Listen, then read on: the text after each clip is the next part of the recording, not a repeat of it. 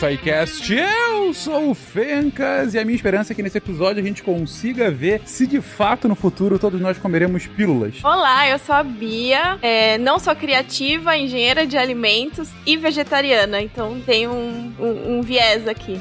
E aí, pessoal, sou o Eduardo aqui de Hortolândia e espero que eu não tenha mais saudade do churrasco de gato. Oi, pessoal, aqui é o Matheus de São Carlos e hoje nós vamos falar sobre comida. Aqui é o Ramon, do dito Principado de Vinhedo e eu espero que todos estejam de bacon a vida. Meu Deus. Tô sim, Ramon. De Gaspar Santa Catarina, que é Marcelo Guaxinim. E comer, comer é o melhor para poder crescer. Do lado. Você está ouvindo o SciCast, porque a ciência tem que ser divertida. E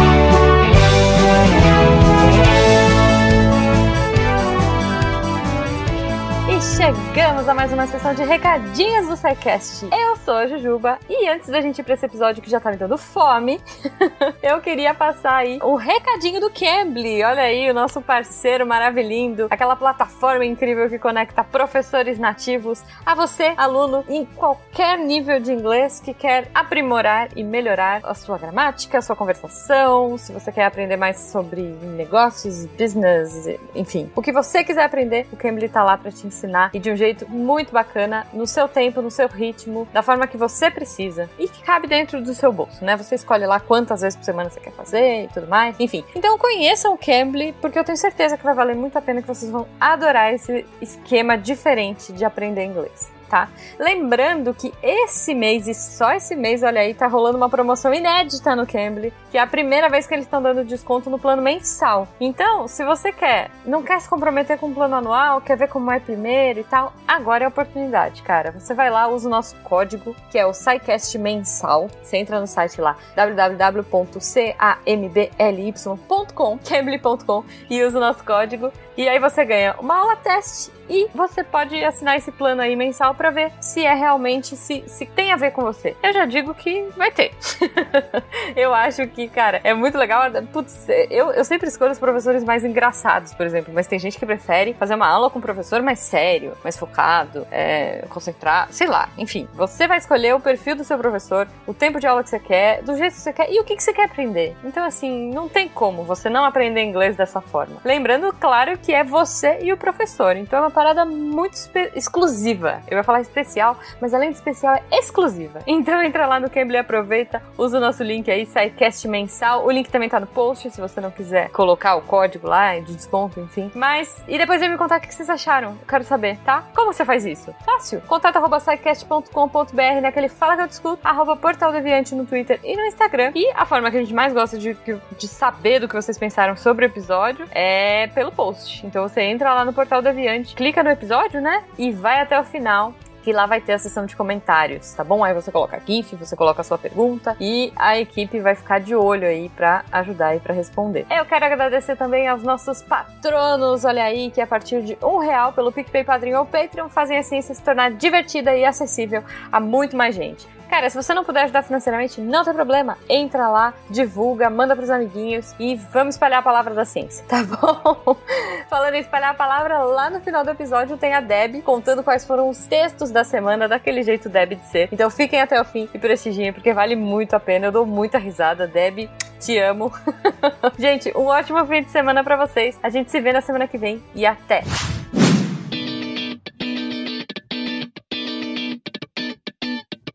Queridões, começamos mais um SciCast. Dessa vez, dessa vez uma abordagem um pouco diferente, mas nem por isso menos interessante. Falaremos aqui sobre alimentos alternativos. Bem, uma pauta que eu achei bem interessante quando propuseram, quando eu vi aqui que estava pronta pra gente gravar, porque assim que eu vi o título e comecei a imaginar qual que seria a emenda, né, do que o que a gente de fato cobriria durante esse episódio, eu, a primeira coisa que eu pensei, e eu acho que é uma boa definição, que tá até. Tá um pouquinho aqui na introdução da pauta, mas eu acho que é um debate interessante. Que é, quando a gente fala de alimentos alternativos, a gente pressupõe que há alimentos padrões. Então, o que, que de fato define um alimento como alternativo? Qual é o, o desvio padrão aí para que possa ser considerado algo como alternativo, diferente de uma normalidade? O padrão é arroz, feijão, bife e batata frita, né? Esse é o padrão. É o padrão. Mas o arroz por cima do feijão ou por baixo? Aí já é Cara. alternativo se tu botar por baixo. Já baixo, por baixo É, eu do feijão, O por arroz por baixo, gente. A engenheira de alimentos disse que é por baixo, eu encerro, cara. Obrigado. Eu vou um pouco além. É- Ela deu a base técnica, de fato, o arroz é por baixo. E eu digo que quem coloca arroz por cima é um claro indício de desvio de, de caráter. Exato. Eu já começo Já que a gente tem uma pessoa aqui experiente nesse assunto, eu também já gostaria de tirar dúvida se é biscoito ou bolacha, né? Meu Deus do céu. Nossa, Cara, polêmica. você sabe que no Brasil é biscoito, e, oficialmente, né? Em Portugal é bolacha, na lei. Tô falando. Eu falo bolacha sempre, mas na lei, no Brasil é biscoito, em Portugal é bolacha, Tá, tá na Constituição de Portugal, inclusive. e na vida pode tudo. é tanto na validade a gente pode comer, gente, pelo amor de Deus. Eu até fiz um spin aí sobre data de validade, advogando contra a data de validade. É uma invenção da indústria. A, a Beta tem uma massa de bolo que venceu faz uma semana. Ela pode usar isso? né? Pode, pode mesmo, Tá. tô falando sério. Não, é, Olha. é, é a desculpa que eu precisava. Tô vendo aqui que é o maior número de polêmicas em dois primeiros minutos do episódio. Assim, é maravilhoso. Mas, mas elabora, já que você começou, Bia, por que que pode usar? Traz aí o que você trouxe seu spin. Não, assim, que a data de validade no Brasil, não é no mundo inteiro. No Brasil, a data de validade, ela fala sobre muitas características um alimento. Ela não fala só sobre a segurança. Ela fala também sobre, por exemplo, a crocância, a acidez, o, a textura, se o refrigerante vai decantar ou não. Então, assim, são muitas características que tem que estar no, no perfeito estado dentro da data de validade. E se qualquer uma delas sai desse estado esperado, a indústria já tem que dizer que já não está mais válido, ela já não garante que vai estar em perfeito estado. Mas é a minoria dos alimentos que a data de validade diz sobre a segurança dele, tipo, se vai realmente te causar um mal. Geralmente, coisa que é vai te fazer mal você comer fora da data de validade são produtos frescos, por exemplo, frios, carnes, sei lá, vegetais picados, assim, se você comprar uma fruta já pi- pré-picada. Isso tudo realmente pode estragar e dar muito ruim. Mas assim, todo tipo de coisa seca, é, bolacha, farinha, sei lá, não tô pensando em nada agora. Mas assim, até iogurte. Pão não... que cresceu cogumelo. É, mas assim, importante fazer uma ressalva. Tanto dentro da data quanto fora da data, pro alimento estar em bom estado, ele precisa ser bem conservado. Então, se a conservação for ruim, assim, sei lá, num lugar com muita umidade, é, com alguma coisa que perfurou a embalagem, não importa a data, vai estar ruim. Então, assim, a gente. O, o mais seguro é sempre confiar nos seus instintos. Cheirar. Eu trago uma experiência gastronômica que eu fiz porque eu tinha uma gelatina que venci, venceu no dia 20 de janeiro de 2019 e uma que venceu no dia 20 de janeiro de 2020. Desculpa, uma de 20 e numa de dia 21. Ah, vai, deixa eu misturar as duas. Uma tava mais rosinha, outra tava mais clarinha, mas no final tava tudo gostoso. Então, provavelmente o corante mesmo que começa a, a perder a característica dele. E aí a pessoa, por exemplo, compra uma gelatina de morango e ela fica marrom, a pessoa acha uma Cocô. porcaria. Né? Da próxima ela não compra mais. Você está dizendo que deveria haver uma data de validade e uma data de podridão. Pra gente saber que realmente não dá É. pra consumir mais. Então, e a- aqui- eu moro na Alemanha, né? E aqui mais ou menos tem isso. Então, tem uma data que para alguns alimentos é a data mínima de validade e a partir dessa data você avalia se você vai querer consumir ou não. E para alguns alimentos tem uma data de consumir até. E aí se tiver escrito consumir até, realmente não coma depois, porque daí pode ter Vira jacaré. É, vira jacaré, total. Dá dor de barriga. Na Alemanha, biscoito ou bolacha? Deve ser uma palavra completamente. Waffen. É, Deve ser uma tradução do tipo doce de massa que pode ser salgado quanto doce. Não, é geralmente falar Plätzchen, mas eu não sei traduzir o que isso significa, assim, não sei, não tem tradução. É isso aí mesmo, é massa salgada, salpicada com. É, certamente é biscoito. Mas vamos lá, gente. A gente já foi muito além da pauta aqui, só. Mas eu volto aqui à minha pergunta inicial. A gente tá falando aqui sobre alimentos alternativos, que é o nosso ponto principal. O que define algo como alternativo? E aí, por sua vez, o que define um alimento como um alimento convencional, além do arroz, feijão, batata frita como, e, e carne que o, que o Guaxa trouxe? É, vou pegar até o gancho é, final aí, né? É, carne. É, A gente vai, uma das coisas que a gente vai mais falar hoje é é justamente sobre é, como ah, as plantas estão sendo usadas, não só plantas, né, alguns aditivos de, à base de fungos e outros, estão sendo usados como substitutivos é, para é, a carne. E aqui a gente não está necessariamente é, querendo fazer uma defesa exclusiva do vegetarianismo, mas né, você trabalha com mudanças climáticas que nem eu, você sabe que um problema que a gente tem muito sério é que o consumo alto de carne que a gente tem no mundo, né, per capita e crescente, ele tem feito aumentar muito tanto o consumo de água quanto a utilização de áreas para gerar cereais que vão ser usados para gado e, e, outros animais, que também acaba né, esgotando recursos, isso né, faz uma mudança é, do uso da terra muito alta. Então, é, né, com o movimento, né, pessoas percebendo, tendo alguma consciência a respeito disso, né, não só por isso, mas por outras, é, tem aumentado aí, a gente está encontrando cada vez mais nas prateleiras formas é, substitutas, né, coisas que tentam imitar, ficar mais parecidas o possível, é, mas ao mesmo tempo sem ser, é, sem ter esse, esse tudo de impacto, né. Só para deixar um, dar uns números, né, voltando a essa questão de é, impacto ambiental, né, é, das quase 60% das emissões de gás de efeito estufa do Brasil, eles estão relacionados com mudança do uso da terra e com agricultura, agricultura não, desculpa, pecuária, né. É, imagina então que na verdade, como boa parte da mudança do uso da terra está é, relacionado a, a, você pegar uma área que era de, sei lá, de cerrado para você plantar sorgo ou plantar algum cereal que vai para o gado e coisas do gênero, na verdade a gente está é,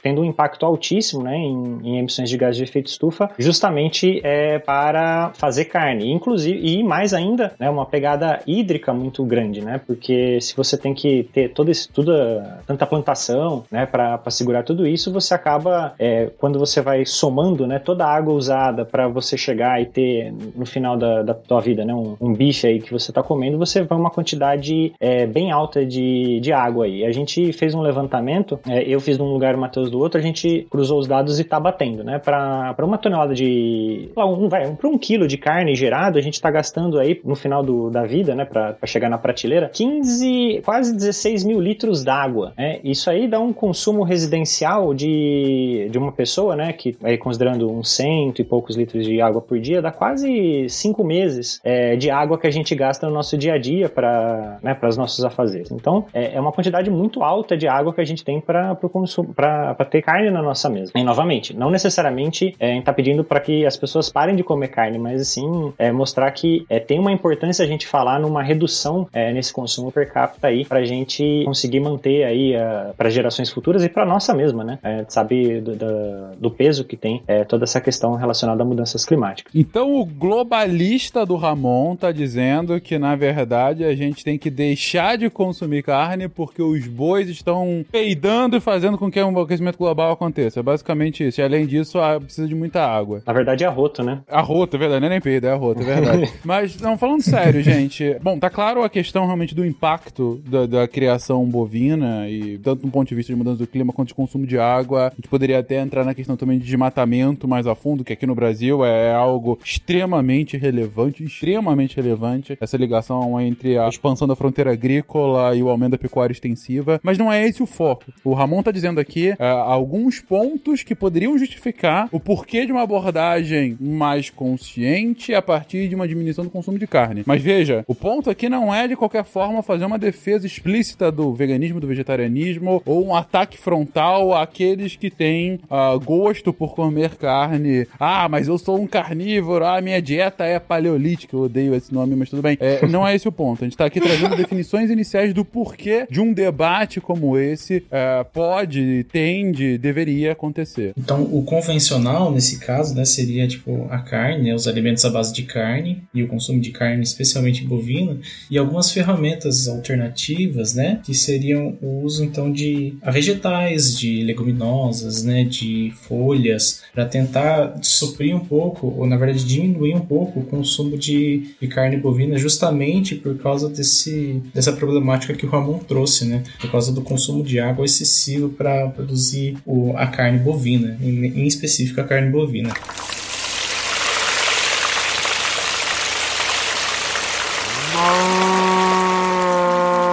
Alimentos alternativos, esse, esse termo não é, vamos dizer assim, é, na lei, não é legal.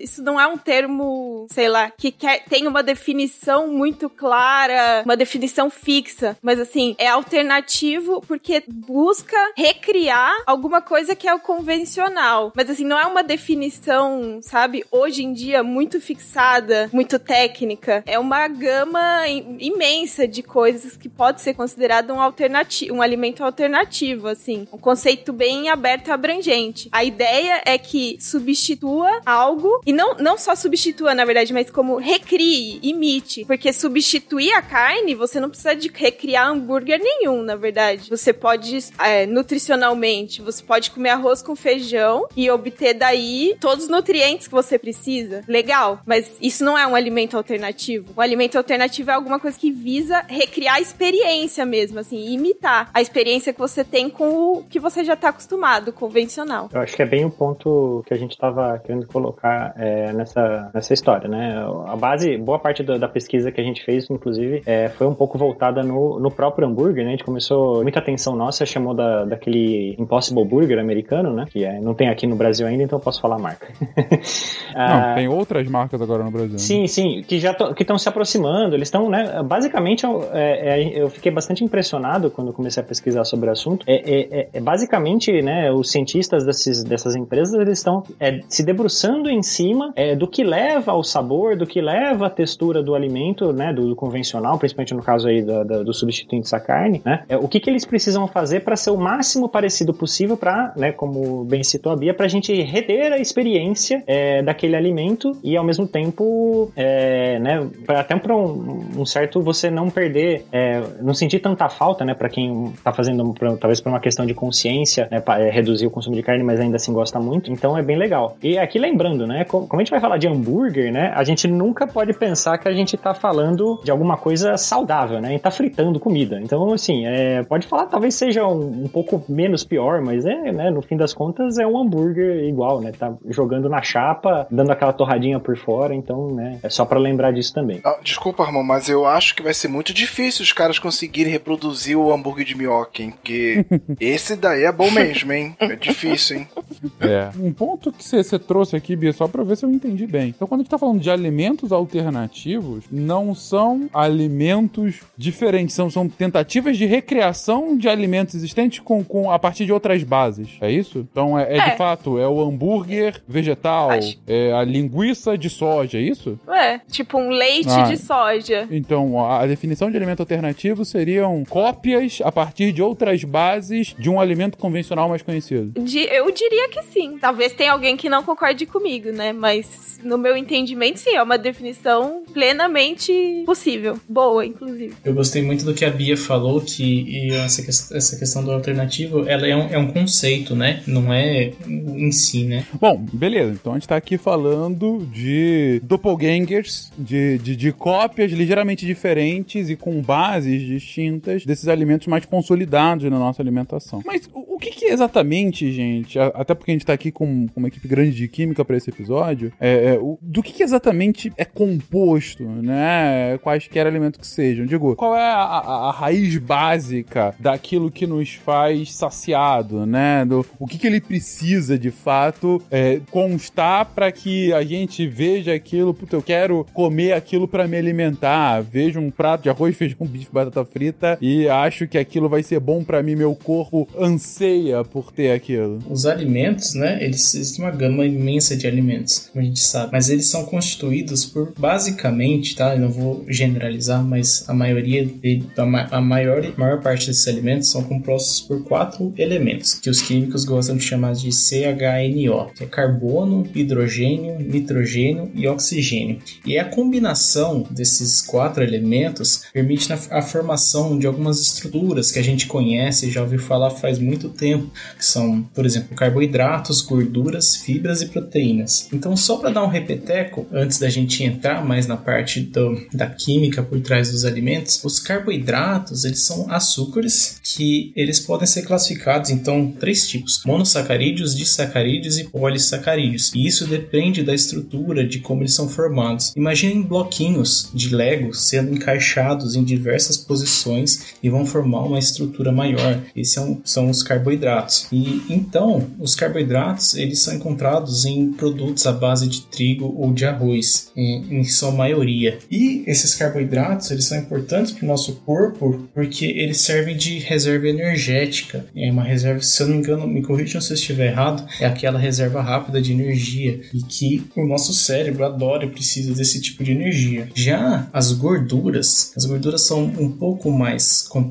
porque os químicos conhecem muito bem essa reação, que elas são formadas então a partir da reação de umas moléculas que a gente chama de ácidos graxos, são tipos de moléculas, são estruturas carbônicas que têm um grupo funcional que chama ácido carboxílico, que é um carbono com uma dupla ligação ao oxigênio e, esse, e nesse carbono também está ligado o grupo álcool, que é o grupo OH, oxigênio e hidrogênio. Então esse ácido graxo ele vai reagir com uma outra molécula chamada um glicerol, que são estruturas que contêm o grupo álcool em sua composição, então aquele final OH. Essa reação é chamada de reação de esterificação e logo ela forma como produto um éster, que são os triglicerídeos, que é a nossa reserva energética. Quando a gente estava construindo a pauta, a gente chegou numa, numa discussão interessante que durante a nossa evolução do metabolismo, as gorduras elas foram adaptadas para o armazenamento energético, porque ao invés, ao contrário dos carboidratos, as gorduras elas se mantêm estáveis por longos períodos de tempo. Então por isso que a gente demora para queimar aquela gordurinha que acumula na pochete da barriga. E também, né, os carboidratos eles são hidrofílicos, ou seja, eles gostam de água e isso dificulta que eles sejam armazenados por longos períodos de tempo. Bom, que também algumas pessoas já podem ter conhecimento é que as gorduras elas são classificadas como saturadas ou insaturadas. A diferença é, é na ligação química, porque nas saturadas não tem ligações duplas nas cadeias de carbono, enquanto nas insaturadas essas ligações duplas elas são presentes. Não vamos entrar em detalhes. Obrigado, era justamente o que eu ia pedir. Essa ligação. Não, mas é, é, é, muito fácil, porque é uma das formas até que eu gosto de dizer para meus alunos que quando eles né, davam aula de química, eu falo assim: então, é que nem vocês aí estão me olhando, vocês ficam saturados da minha cara, vocês estão cheios. E os compostos saturados são esses, cheios de hidrogênio, na verdade. E os insaturados, né, é o que tá faltando hidrogênio. Exatamente, obrigado. E posso só fazer uma adição, que já que o tema é, são alimentos, e principalmente alimentos industrializados, né, se são alternativos, tem também as gorduras trans, que são um resultado da indústria tentando transformar gorduras insaturadas a terem um comportamento de gorduras saturadas. Então, gorduras trans não são encontradas em alimentos in natura, mas são encontradas, podem ser encontradas, né, em alimentos altamente industrializados. Mas por que que eles querem transformar o insaturado no saturado? Porque o insaturado tem algumas características organolépticas, características físicas, por exemplo, geralmente insaturados são óleos, coisas mais líquidas, mais fluidas. E, e, as gorduras saturadas são mais sólidas. Então, por exemplo, óleo de coco, não sei se vocês já viram como é um óleo de coco. Ele é saturado, ele é sólido numa temperatura não quente. Ambiente, numa temperatura sim. mais fresca, ele é sólido. Um óleo de palma, ele é mais sólido. Isso dá características para os alimentos muito diferentes. Por exemplo, o recheio da bolacha bolacha recheada. Aquilo é gordura pura. Se você botar uma gordura muito insaturada ali, aquilo vai virar um óleo. Passa um azeite ali, não tem a menor graça. É, comer bolacha recheada com um azeite, eu acho que realmente. então, o recheio seu azeite, imagina. Não, isso não é- funciona. é café com leite. Acho que realmente É.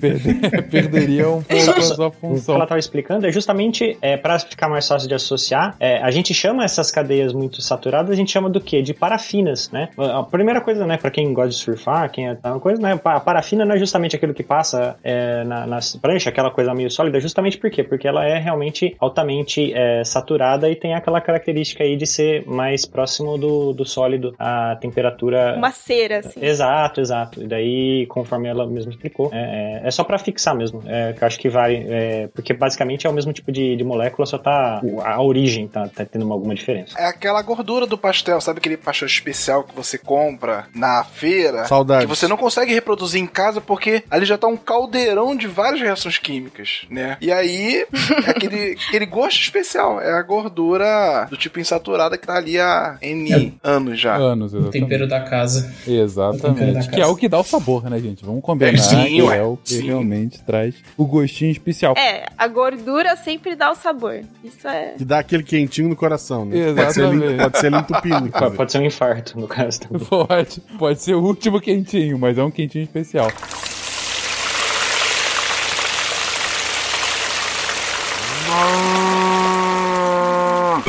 Mas um ponto que vocês trouxeram muito interessante aqui, que o Matheus estava descrevendo, dessa diferenciação de carboidratos e gorduras, né? E a função metabólica que tem pra gente. A gente comenta isso principalmente no primeiro episódio de Fisiologia do Exercício, ah, que mostra justamente como esse tipo de elementos acabam sendo utilizados para geração de energia, dependendo do tipo de atividade que a gente está fazendo naquele momento. Ou seja, carboidratos para atividades ah, em que você precisa de muita energia durante um tempo muito curto, né? Atividade de explosão, para que você possa de fato utilizar e, enfim, continuar aquilo. E gordura ah, como uma forma de, de manutenção para energia de mais longo prazo, né? E até que você comentou aí, o, Matheus, a diferenciação, né? De ah, não, porque você consegue estocar por mais tempo, porque ela é menos reativa do que os carboidratos, então consegue ficar por mais tempo e tal. Isso acaba sendo observado em diversos mamíferos, né? Que tem justamente essa, essa característica de estocar a gordura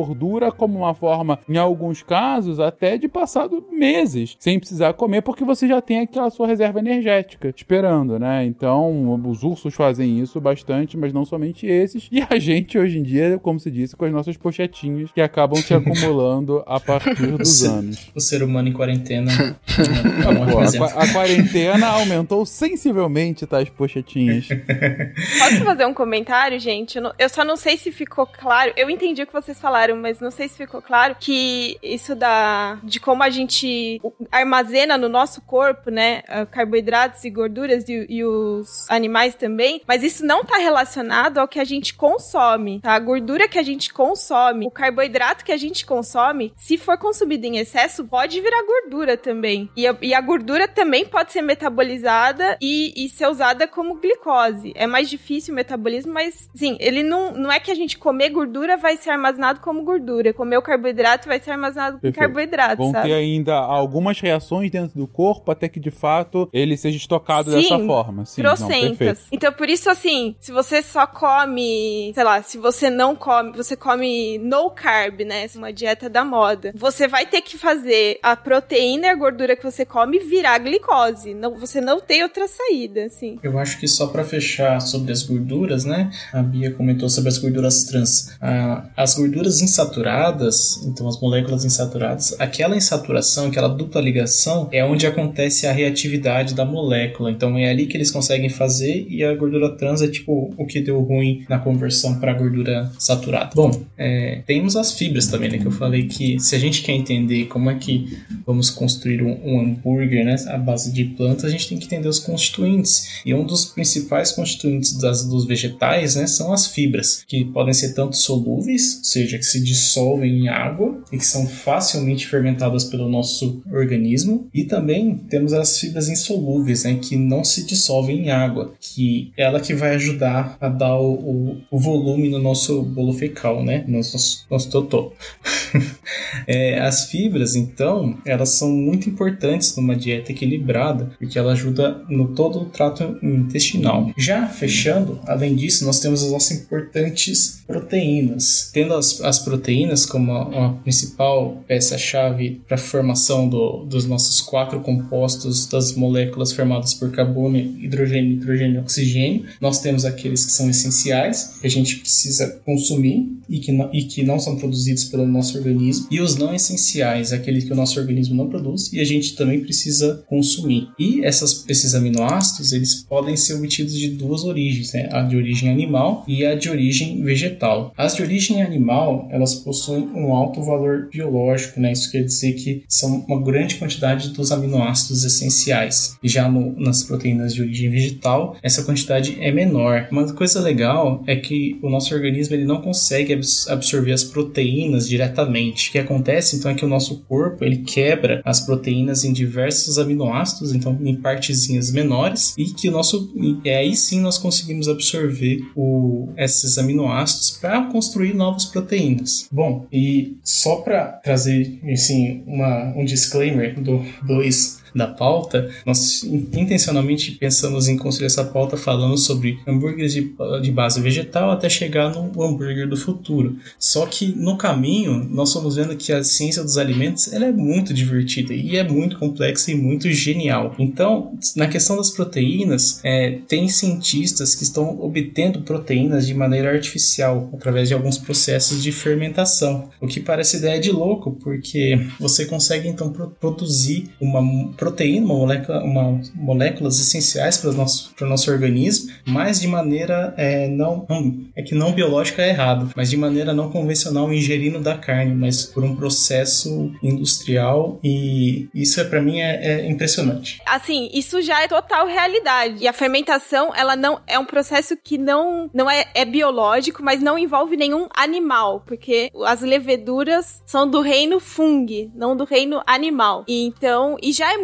realidade isso, assim. Eu já trabalhei numa indústria bastante grande, que não vou, que não vou citar o nome, mas assim, que fazia fermentação e de produzindo aminoácido para todo tipo de coisa, para fertilizante, para shampoo de cabelo, para suplementar alimento mesmo, extrair aminoácido a partir da fermentação, isso já é realidade, mas o que não se faz ainda muito, né, que está se começando a fazer é construir construir proteínas pra gente comer com esses aminoácidos. Sim, o que a gente viu durante a pesquisa da, da pauta foi que tá, esse é o começo mesmo, né? É a ideia deles de sintetizar assim carne, vamos dizer assim, né? Sem nenhum somente com o processo fermentativo das proteínas. Eu achei isso maravilhoso. Ainda bem que você tá aqui, Bia, com a gente. Uhum. Tem bastante dúvida para tirar. É, é, uma pergunta, isso é tudo aquela, aquela famosa sacarami, sacaramissa que. Sacaramissa cerevisa, eu não vou conseguir falar isso certo nunca. Saccharomyces. É, é, é, é, mas é, o, é modificado no caso? É, não, são outros trocentos tipos de, de micro-organismos, não tem só ela não. Ah, tá, eu achava que era modificação genética do, do, do fungo, do, do, desse fungo no caso. Não, é, então, tem vários tipos, assim, não, não é só ela não. É, ela é a, é a mais, é bastante famosa porque é a que faz cerveja e pão, né? Mas sim, tem, tem, tem levedura para fermentar todo tipo de coisa, assim. É, essa, essa se alimenta bastante de cereais. Isso ela chama Saccharomyces cerevisia, mas tem que fermenta de um tudo, assim. A gente tá fermentando, a gente tá de alguma forma tendo processos industriais para replicar, para produzir. Eu não vou falar artificialmente, porque são processos naturais, mas a gente tá não, a, acelerando é. e, e, e focalizando os processos processos naturais para replicar esse tipo de substância nos alimentos. A lógica, então, é essa. Bastante impressionante. Né? Sim. É, assim, esses fungos, eles se alimentam, né, de basicamente do que for o alimento deles, de um substrato, e eles produzem metabólitos, né, de coisas que eles excretam. E você encontra leveduras que comem de um tudo, se alimentam de um tudo e que excretam de um tudo também. Aí você só precisa encontrar que é ideal para você, que se alimente de algo que você tem em abundância e excrete o que você deseja purificar e recolher, vamos dizer assim. Tem até levedura que se alimenta de plástico, assim, plástico, né? Mas tipo de, de polímeros que você fala, não, não é possível. Sim, é possível. É o plástico e pega uma picanha no final. É, aí tá um pouco mais complicado. Questão de tempo e tecnologia. Mas eu brinquei no início do episódio que a gente no futuro ia comer pílulas. Na verdade, o que a gente tá comendo é cocô de fungo. Praticamente. Que beleza. É. É um futuro interessante para ser pensado. É, assim, se a gente comer. A gente já come cocô de fungo, assim, bastante. Por exemplo, a gente, quem come come um queijo gorgonzola tá comendo o fungo, o cocô do fungo. Já dá pra sentir o cheiro de longe, né? Acho que esse daí não tem nem dúvida. Quem toma uma cerveja também. Quem come um pão também. Então, assim, não é nada que não esteja já sendo feito. Então, no futuro, vamos comer fungo é o pensamento otimista. É, eu acho que é bastante otimista. Assim, o que eu gostaria é que nosso futuro a gente comesse o nosso próprio cocô. Aí sim seria Ah, não. genial. A Bia tá desde o início aqui rompendo com os padrões da sociedade. Só que- não, por favor, não, não tô, não, não estou te julgando, só estou fazendo um comentário. Não, não, mas eu falo, digo, não comer cocô, né, gente? Pelo amor. Tô dizendo, chegar nesse nível de conseguir reaproveitar a matéria orgânica. Porque já é o que acontece. Porque a gente já, assim, no, num mundo sustentável, né? A gente já tá, já tá com o nosso cocô devolvendo o que a gente não O usou. objetivo é fechar o ciclo, né? É, seria legal. Não, mas eu acho que não vai chegar nisso. Acho que a gente acaba antes. Mas enfim, Volto a dizer, o futuro a gente tá comendo cocô é o pensamento otimista. verdade. É que na verdade a gente já tá um pouco, né? Porque considerando que o esgoto é, seu vai pra. pra, né? Idealmente deveria ir pra sua própria cidade, mas vai pra cidade vizinha em geral, né? Então o cara vai se abastecer da, da- do teu cocô pra, pra, pra pôr água na casa dele. Por isso que eu sempre digo que os olhos não veem e o coração não sente. Isso. Tem tratamento tudo, mas é, se for ver, tá indo, né? E aí, já pra entrar em polêmica, que aqui não é polêmica, aqui é uma brincadeira recorrente, essa acaba sendo o, o, o argumento definitivo contra a homeopatia, né? Meu Deus, eu pensei nisso. Eu falei, eu não vou falar porque não vou causar mais uma polêmica que não tem nem nada a ver com o meu conhecimento nem com o meu assunto. Não, mas isso não é polêmica, você tá em casa. Polêmica é biscoito e bolacha.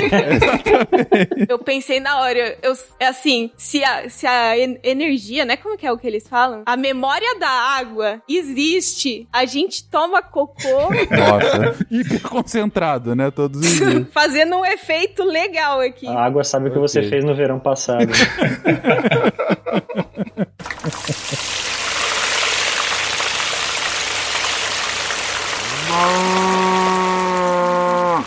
Bom, então já tá claro. Bom, primeiro a gente fez uma definição aqui do que seriam alimentos alternativos, baseado nos alimentos aqui convencionais e, e o que, então como que eles se mostrariam, a sua importância, né, o porquê de se conversar sobre eles. Agora a gente fez um resumo rápido sobre os elementos básicos e os compostos que eles criam ah, para que, enfim, a gente consiga viver como um organismo e como que isso acaba se concentrando em diferentes tipos ah, de alimentos. E, e agora a gente chega efetivamente nos alimentos alternativos. O, primeiro que a gente comentou aqui foi justamente a substituição da carne, né, para potenciais alternativas ah, vegetais, né, à base de planta. Quando é, é, eu vejo isso, a primeira coisa que eu penso é minha mãe, que era vegetariana, comia muito berinjela parmegiana, comia muito ah, é, substitutos, às vezes, de peixe por folhas e coisas assim. Ah, mas é isso ou não? É pra ir mais a fundo mesmo? É tipo bife de soja e coisas do gênero? É dublê. É pra ir mais a fundo. Não, é que assim, é, por exemplo, uma,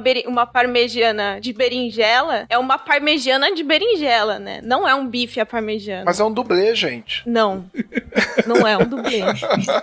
Não tem nada a É ver. gostoso, eu gosto pra caramba. Não, assim, eu sou, eu sou vegetariana. Eu me incomodo profundamente de a pessoa fazer um bolinho de legumes e falar "É nuggets vegetariano. Não, gente, não é. Assim, existe, existem nuggets vegetarianos, que daí são feitos replicando a mesma. buscando você ter aquela mesma experiência. Agora você faz um bolinho de legumes, você tá fazendo um bolinho de legumes e qualquer. é delicioso. E qualquer pessoa deveria comer bolinho de legumes. Mas você não recria em nada com né? Não é. Acho que o, o apelo, o apelo um pouco é sensorial e comercial tem que estar presente, né? Pela, pela classificação que está sendo colocada aqui, eu acho que ela é bem válida, né? Ainda mais pensando numa. é- é- é, não só pela experiência, mas, né, como eu tinha falado antes também, de é, da pessoa que às vezes está querendo reduzir o, a- o consumo, mas às vezes fica com aquele peso, ah, como é que eu vou fazer, né? Sem ter um, é, um bife aqui, ou como eu vou fazer sem meu nuggets, né? E você conseguir alguma coisa bem próxima, é, talvez seja aquele diferencial que, que ajude a pessoa realmente a, a, a se sentir mais segura, né? E falar a verdade é gostoso, né? hambúrguer é bom, é, todas essas,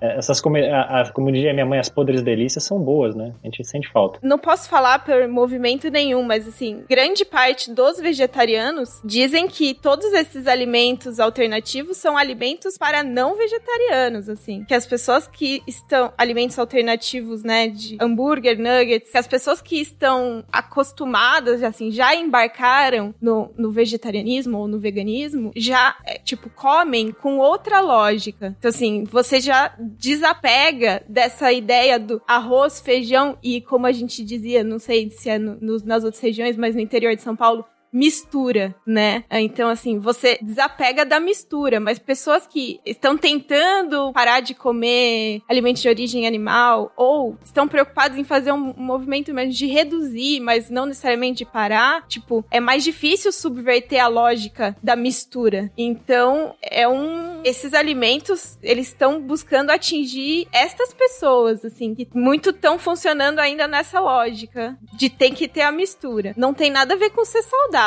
isso totalmente fora de, de questão, assim. É, é, realmente recriar a experiência a partir de um doppelganger, a partir de uma base diferente, sim, sim. mas com o objetivo de você chegar o mais próximo possível da experiência tradicional. Então, dane-se a berinjela parmegiana, eu quero aqui comer um bife à parmegiana, mas que o bife seja feito de soja e não sei mais o que. Proteína de ervilha, é, seitan, que é a proteína do glu é o glúten, né? Que é uma proteína do trigo. É, Só do glúten não vai gostar de ouvir isso aí, não. é, não, só é. polêmicas Cara, assim, tem uma coisa. O, os sidecasts que falam de alimentação tendem a ser mais polêmicos do que aqueles que falam de religião. Porque não é impressionante. Vacina, vacina é tranquilo, vacina eu não concordo. Homeopatia, homeopatia quase não tem hate. Esse aqui, gente, já se preparem. seremos cancelados na internet por conta desse episódio. Não, falando sério, a gente tá aqui tentando trazer justamente uma discussão interessante sobre esse tipo, esses outros tipos de base uh, uh, para se fazerem esses alimentos originais, para se recriarem esses alimentos originais. Então, especificamente aqui para esses alimentos de base animal, uh, o que que tem na origem animal que vai ser tentativamente é, é, procurado nessas alternativas? Eu acho que se a gente quer a ideia é tentar substituir o animal, a gente primeiro tem que tentar entender o que, que tem no animal, né? Bom, na carne, né, a gente tem água, bastante água, proteínas, gorduras, carboidratos, que a gente já comentou antes. Nós temos também dois, dois personagens importantes em todos os alimentos também, que são os, as vitaminas e os minerais. É, nas vitaminas, a gente tem na carne muitas vitaminas do chamados complexo B. Então, a B12, a cobalamina, a B2, ciboflavina, a B6, piridoxina, a B3, a niacina, a B9, folacina, e o AB5, que é o ácido pantotênico. Talvez algumas pessoas já tenham ouvido falar, é, nas, quando a pessoa é vegetariana, talvez até a Bia possa ajudar a gente, que ah, tá com falta de vitamina B12, né? Que é uma, essa vitamina ela é extremamente importante para o organismo, porque ela ajuda na síntese do DNA, né? Do ácido desoxibonucleico, e ela só é encontrada em, uma, em produtos de origem animal, então carne, leite e ovos. E a falta dela causa problemas sérios no nosso organismo. Já queria aproveitar nessa, nessa parte também e, e comentar que um, eu já, já me deparei com alguns desses problemas. A pessoa fala assim: ah, eu estou com ausência de, de vitamina C, então vou tomar suplementos gigantescos de vitamina C.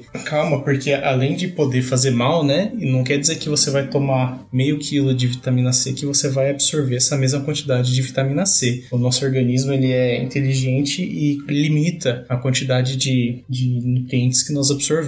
Maldito Linus Pauling. é, na, é, na, verdade, ele foi salvo um pouco, né, para essa inteligência do organismo, né, porque é, é, é, justamente a vitamina C, por ela ser solúvel em água, né, é, quase toda a vitamina C que ele consumia ia pro xixi dele depois, né, porque a quantidade que ele tomava era muito alta, né. Ele acreditava pi piamente que ele estava é, evitando que ia ter câncer por conta da, da capacidade redutora, né, do antioxidante, no caso, vamos, vamos usar o termo que a gente usa na, na alimentação, que isso é ajudar ele a não ter câncer porque é combater os radicais livres. só que a quantidade que ele tomava era absurda. Só tinha dois Nobéis nas costas É, só. bom, né? no- é, é, ter, ter Nobel em muitas áreas não quer dizer que você tá acertando em tudo, né? É, o próprio aquele Didier Raul lá foi o que, que é, é prêmio Nobel, né? E tava falando da, da cloroquina, né? Pra, e ficou defendendo até um tempão ainda, né? Não foi cancelado cientificamente. É, parou de defender, senão ia tomar um processinho nas costas de bonito, né? Pois é. Tinha que parar de falar merda. Mas beleza.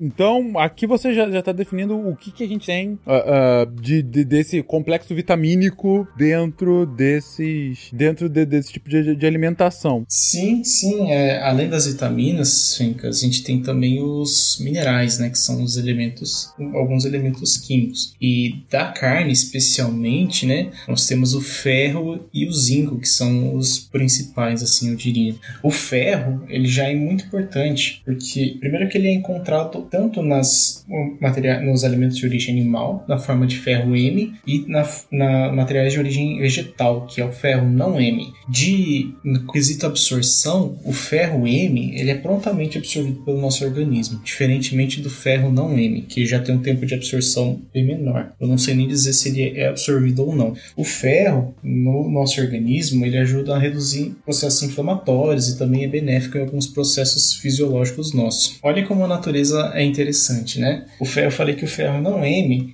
o das plantas, ele é pouco absorvido pelo nosso organismo. Mas, na presença de ácido ascórbico, que no caso é a vitamina C, existe uma melhoria na absorção desse, desse material. E o ácido ascórbico, ele pode ser encontrado muito nas frutas cítricas. Então, aquela coisa de temperar a salada com limão, com laranja. Com laranja? Não sei se tempera com laranja. Mas pode melhorar na absorção do, do ferro, do ferro das, de origem vegetal. É por isso que feijoada vem com laranja, gente. É, tá, O tomate também é rico em vitamina C e tá sempre na salada. É, o, o, o, o M, né, o, é, é justamente aquele que, que faz, que tá composto para a hemoglobina do sangue, né? Ele tem uma, ele já tá, ele é é um ferro que ele é envolto por uma cadeia carbônica diferente, né? Que é o que a gente chama de grupo M, a gente chama isso de complexo, né? E ele já vem, é ele que, a partir dele é que você consegue formar é, a hemoglobina. Então ele é, é o, é o grupo aí que a gente tem para é, células é, nossas sanguíneas, né? Para absorção do, do oxigênio e, e, e transporte de, de, de CO2, né? Isso. E, e temos o zinco também, né? Que é o, é o ferro e o zinco. Que o zinco, a gente já percebe que ele é importante porque ele está presente em, em todos os cereais matinais do que a gente come no dia a dia, né? Tudo, tudo suplementado com zinco. E ele é benéfico pelo organismo também e ele é muito encontrado tanto no- na- em carne quanto em, em cevada, trigo, esses tipos de alimentos.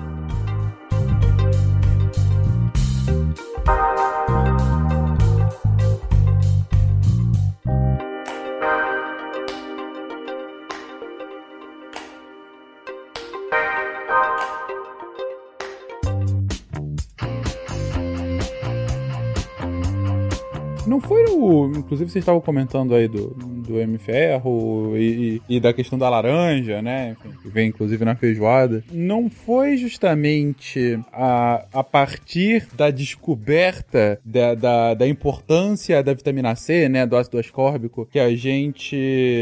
que- teve todo um, um processo de, de, de pesquisa científica pesada com, com marinheiros, né? Contra o escorbuto, não foi isso? Que, que foi pra gente ver que de fato era importante o consumo regular de vitamina C? É, era comum, né? Depois que descobriram é, que a deficiência de, de vitamina C causava é, o escorbuto, é, era comum depois na- na- nas na- navegações, né? Que é, eles levarem bastante fruta cítrica justamente para evitar é, esse tipo de problema, né? Era, era, um, era um mal muito comum, né? No, no começo da- das navegações, mas é, é, para falar, eu não tenho de cabeça nenhuma data quando eles descobriram isso, mas é a impressão que eu tive é que sempre não foi tão demorado assim para perceber que é, em certo momento é, virou padrão para qualquer viagem levar é, junto de si aí uma boa quantidade de, de cítricos para e, e- e afins, né, para evitar esse tipo de doença. É, é que naquela, o problema era a conservação, né? Então por isso que eles. não é que eles negligenciavam, eles não levavam, porque inicialmente não dava. Você vai fazer a navegação lá, vai atravessar o Atlântico, a laranja apodrecia. Então eles levavam, sei lá, é, biscoito, pão, coisas que não apodreciam.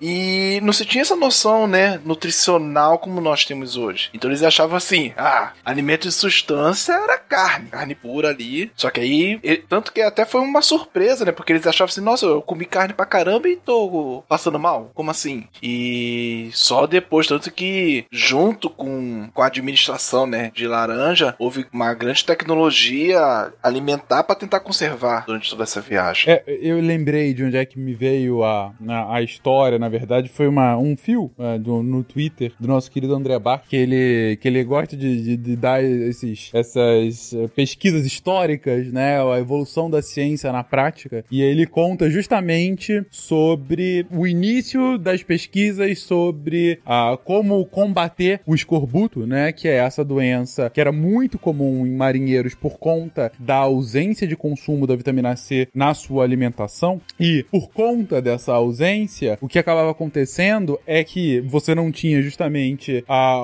o ferro dos alimentos consumidos, eles não, não eram muito bem aproveitados pelo organismo, e como consequência, você tinha relatos de, por exemplo, eh, gengivas que iam apodrecendo, os dentes iam ficando mole e todos iam ficando banguelas, um hálito de, sabe, pessoa morta, coisa assim, eh, fragilidade nos ossos, nas pernas, porque você não tinha, ah, ah, bom, você não tinha energia ah, necessária para fazer as atividades e ao mesmo tempo você não tinha funções básicas do corpo não poderiam, não eram bem desenvolvidas pela falta justamente, justamente da, da vitamina C, como foi comentado aqui. E que eh, foi a partir de as primeiras utilizações de hipóteses e, e testes científicos que chegou-se à conclusão que o problema era justamente a ausência da, da vitamina C, porque fez, fez o que a gente tá vendo muito agora na vacina, né? A, a questão de, de, de ter uma hipótese original, é, e, e aí a partir daí você faz um experimento com uma população-alvo. Então, um, um pesquisador, um pesquisador inglês chamado James Lind, ele subiu num desses, numa dessas grandes viagens e, e acabou dividindo os, os marinheiros em grupos distintos. Ah, e cada um deles ele foi dando, eles mantinham todas as, as peculiaridades ali, tava todo mundo no mesmo barco, literalmente, com exceção de um tratamento específico diferente para grupos distintos. Então, um, a um dava-se cidra, a outro dava-se vinagre, outro dava-se água do mar e num grupo diferente deu-se frutas. E aí ele começou a ver e também deu continuou um grupo em que não se dava nada, né, o famoso grupo de controle. E aí ao longo do tempo viu-se que todos os grupos eles é, é, apresentaram ao longo do tempo esses problemas, né, do escorbuto, ah, banguela, frágil, enfim, problemas de sangramento e coisas do gênero, com exceção daquele grupo de laranjas e limões. E aí ele viu, olha, então devem ser laranjas e limões. É claro que assim que ele descobriu como bom cientista, a, a galera cagou pra cabeça dele, ah, não deve ser nada disso. Mas, décadas depois, re- reviram o, o trabalho do cara e começaram a aplicar, de fato, como uma praxe ah, na marinha inglesa. Praxe essa que possibilitou, inclusive, que Napoleão se frustrasse para a sua invasão contra a Grã-Bretanha, quando ele fez a- aquele bloqueio continental, vamos lá,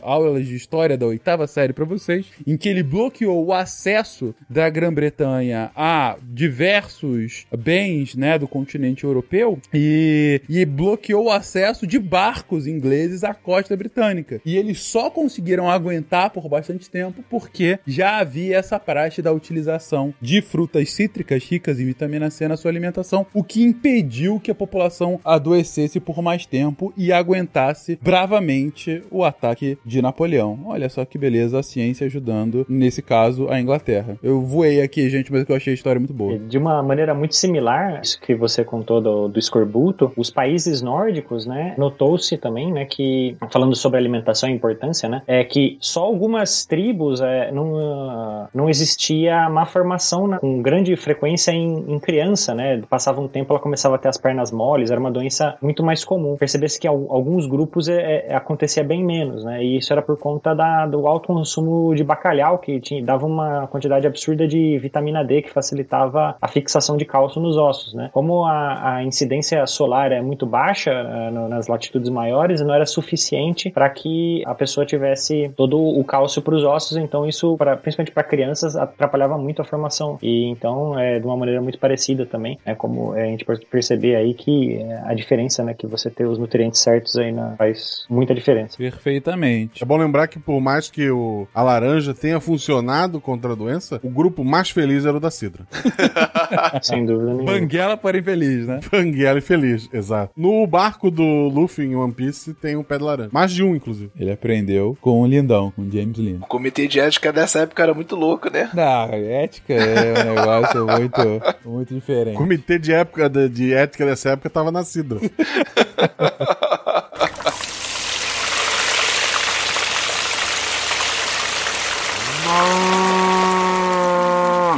Baseado em todos esses elementos presentes, elementos, vitaminas, minerais, enfim, presentes na carne, como que efetivamente a gente conseguiria substituir essa carne por uma experiência nutricional e, enfim, uma experiência gastronômica uh, similar? É, é exatamente o que você falou. A gente tem que ba balancear o nutricional, né? Mas não adianta ser uma coisa muito saudável e também horrível de se comer. Ela tem que ter uma experiência gastronômica é, boa, no mínimo boa. Então, desses substitutos que a gente é, vegetais, os assim, a cereja do bolo, né, posso falar, são as, as, leguminosas. As leguminosas, elas são muito ricas em todos esses elementos que a gente falou aí, veio falando no cast, como carboidratos, proteínas, gorduras, açúcares, fibras, vitaminas, proteínas, vitaminas minerais. E algumas dessas leguminosas já são muito presentes, por exemplo, nesses hambúrgueres vegetais que a gente encontra nos restaurantes, que a gente faz em casa, é, congelados também nos mercados, como por exemplo as ervilhas. Vai, vamos pegar para falar das ervilhas. Então, em uma xícara de chá de ervilha fresca, então aproximadamente 100 gramas de ervilha, nós temos várias vitaminas na ervilha, né? Como A, B1, B2, B3, várias vitaminas do complexo B, C, vitamina E, vitamina K, diversos minerais. Então, quando a gente está ingerindo ervilha, nós estamos ingerindo uma, uma refeição muito nutritiva.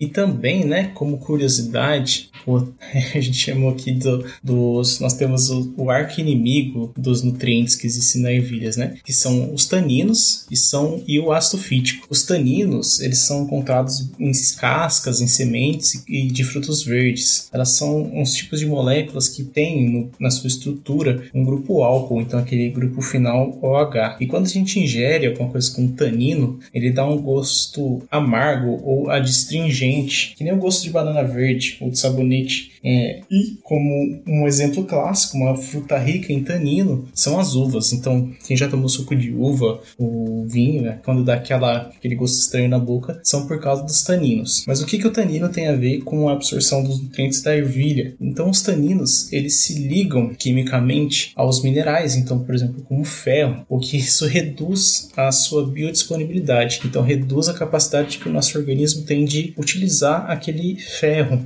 E já que ainda que é baixo, né? Porque é um ferro não M, então eles são pouco absorvidos e o tanino já ainda prejudica mais. O ácido fítico, é, ele já é, funciona a mesma coisa, só que para o fósforo. Então ele serve como o que a gente chama de quelante, né? Os químicos, os químicos chamam de quelantes. São moléculas que vão se ligar a, esse elemento, no caso o fósforo, que vão impedir a, a absorção deles pelo organismo. Bom, já passando para o próximo substituto do muito popularmente conhecido é a soja. Então a soja também tem diversas vitaminas do complexo B. É uma leguminosa extremamente é, calórica, né? Em caso 100 gramas aí tem 450 quilocalorias e ela já vem sendo usada muito na, na culinária tanto nacional quanto internacional. Sendo que se pode fazer tofu, leite de soja, proteína de soja em pó ou até mesmo texturizada. Inclusive ela é usada muito em suplementação alimentar. Outro candidato potencial, que talvez seja menos conhecido, é o grão de bico, que ele é mais comum da culinária árabe. Não sei se vocês são fãs da culinária árabe, eu, eu gosto um pouco. E o grão de bico, ele também é uma outra leguminosa rica em vitamina B, em micronutrientes, elementos, minerais. Só que ela é uma, uma leguminosa um pouco menos calórica do que a soja. Bom, por último, a gente, eu gostaria de falar nessa questão que além de balancear o nutritivo com o, o, o gosto, né, com uma experiência gastronômica satisfatória, nós temos que pensar também na absorção dos micronutrientes, como no caso a gente comentou muito sobre a vitamina B12, a cobalamina, e também o ferro M, que o ferro ele não é prontamente absorvido das plantas. Só sei que eu tô escutando grão de bico, opção de coisa já tá me dando água da boca, porque eu já tô pensando naquela salada de grão de bico com atum e hortelã assim. Salada dando água na boca, eu não acredito. e olha que eu já jantei. A gente, não sei, na, na engenharia de alimentos a gente fala que tem hambúrguer e. Não só hambúrguer, mas é, almôndega, bolinhos, nanana, vegetais de, de duas gerações, assim. A primeira geração é quando. Aqui até dá pra fazer em casa, mas também dá, existe industrializado, que são esses muito leguminosos mesmo, ervilha, feijões, é, lentilhas, soja e elas são, tipo, feitas. Você pega essa matéria-prima básica, na, na, forma que ela vem, e você transforma isso em hambúrguer. Tipo, cozinhou, amassou, mistura com alguma coisa que deliga e faz em formato de hambúrguer. Esses são os hambúrgueres de primeira geração. Mas o que a gente tá falando aqui agora são hambúrgueres de segunda geração, que eles vão pegar essas matérias-primas e eles vão desconstruir totalmente. Então, assim, um hambúrguer hoje que parece com carne um hambúrguer vegetal que parece com carne, apesar dele ser feito de matéria-prima, soja, ervilha, assim, não é soja nem ervilha. É, é, são extratos a partir desses, desses alimentos, sabe? Então, eu só me preocupo porque, assim, essas vitaminas e minerais não necessariamente vão estar tá no hambúrguer, entende? Porque você não vai usar o alimento completo. Você vai extrair, às vezes, só proteína e vai misturar com mais um monte de coisa. Vai depender do processo processo, né, Bia? Sim, Mas, sim. Sei lá, se às vezes eles usam tem, temperatura, vai degradar alguma coisa, né? Ou se eles tentam manter o mais íntegro, íntegro o alimento possível, que eu imagino que não seja o caso, mas é um bom ponto. É, é que geralmente é realmente só usa a proteína, assim. Você não usa. Você vai fazer um extrato da proteína só e vai perder um monte de coisa. Então, tudo que for vitamina hidrossolúvel, por exemplo, vai pro saco. Ah, legal. Então, pensando nos hambúrgueres de primeira geração, é ótimo, né? Porque você tá pegando aquela matéria-prima e tá aproveitando realmente tudo, ou quase tudo. Vai pro saco não, acho que ele vai pro achocolatado, porque chocolate fica sem nada, só fica uma, uma opção de coisa lá que dá um gosto salgado quando deveria ser doce. Oi, eu não entendi essa. Ué, mas o, o achocolatado, ele tem muita coisa hoje em dia. Eu não sei, pode ser porque hoje em dia, né, eu já seja tudo, mas É. quando eu era pequeno, criança, parece que só vinha o achocolatado sem vários sais minerais, vitaminas, não sei o que, não sei lá. vitamina. E isso hoje em dia dá um gosto pra mim que eu acho salgado. É, Não, eu entendi, mas assim, é que essas vitaminas. O que eu falei que vai pro saco, é, não dá pra Ah, não, recuperar e botar no brincando. chocolate, não. mas tudo bem. Sim, daí vão pegar outras vitaminas e botar no seu achocolatado, aí pode ser. Então, Bia, o, hambúrguer de primeira geração, ele pode ser considerado saudável, né? Porque se você tá preparando o hambúrguer a partir do, do- da leguminosa sem nenhum processo industrial, você só tá misturando, fazendo a massa do hambúrguer, colocando talvez uma beterraba pra dar uma cor. Sim, é, são mais saudáveis. Só que não parecem nada com hambúrguer. Então, é isso que eu ia É, perguntar. é- é o peso, né? É... o preço que você paga pra ficar parecido com a comida do dia a dia. Exatamente. exatamente. Exato. Mas é hambúrguer, gente. Ninguém tá preocupado com. Mas assim, né, não vamos advogar, assim, falar da saúde, porque também tudo, é, assim, difícil falar que não é saudável, é super saudável. Tipo, tudo tem um contexto também assim, né? Tipo, você vai comer um hambúrguer todo dia, nenhum vai ser saudável. Você vai ter uma alimentação super balanceada e vai comer hambúrguer uma vez por semana, show. É, porque uma das coisas, assim, quando a gente pega aqueles hambúrgueres à base de planta, né? Por exemplo, os congelados de mercado. Você vai fazer, você vê que ele não tem uma textura parecida com o hambúrguer de carne, né? Que não sai aquela fumacinha quando você vai, vai grelhar ele. É, o, o cheiro, né? Porque essa, o que eu percebi é que essa ciência dos alimentos, ela vem, mexe muito com os nossos sentidos, né? Então, o fato, paladar, uma visão. Se não agrada, né? Se, não, se esse hambúrguer à base de planta ele não atrai, porque não parece nesses sentidos, nos nossos sentidos, cinco sentidos, não vai agradar muito o consumidor final que, por exemplo, gosta de só de comer o, o hambúrguer à base de à base de carne, né?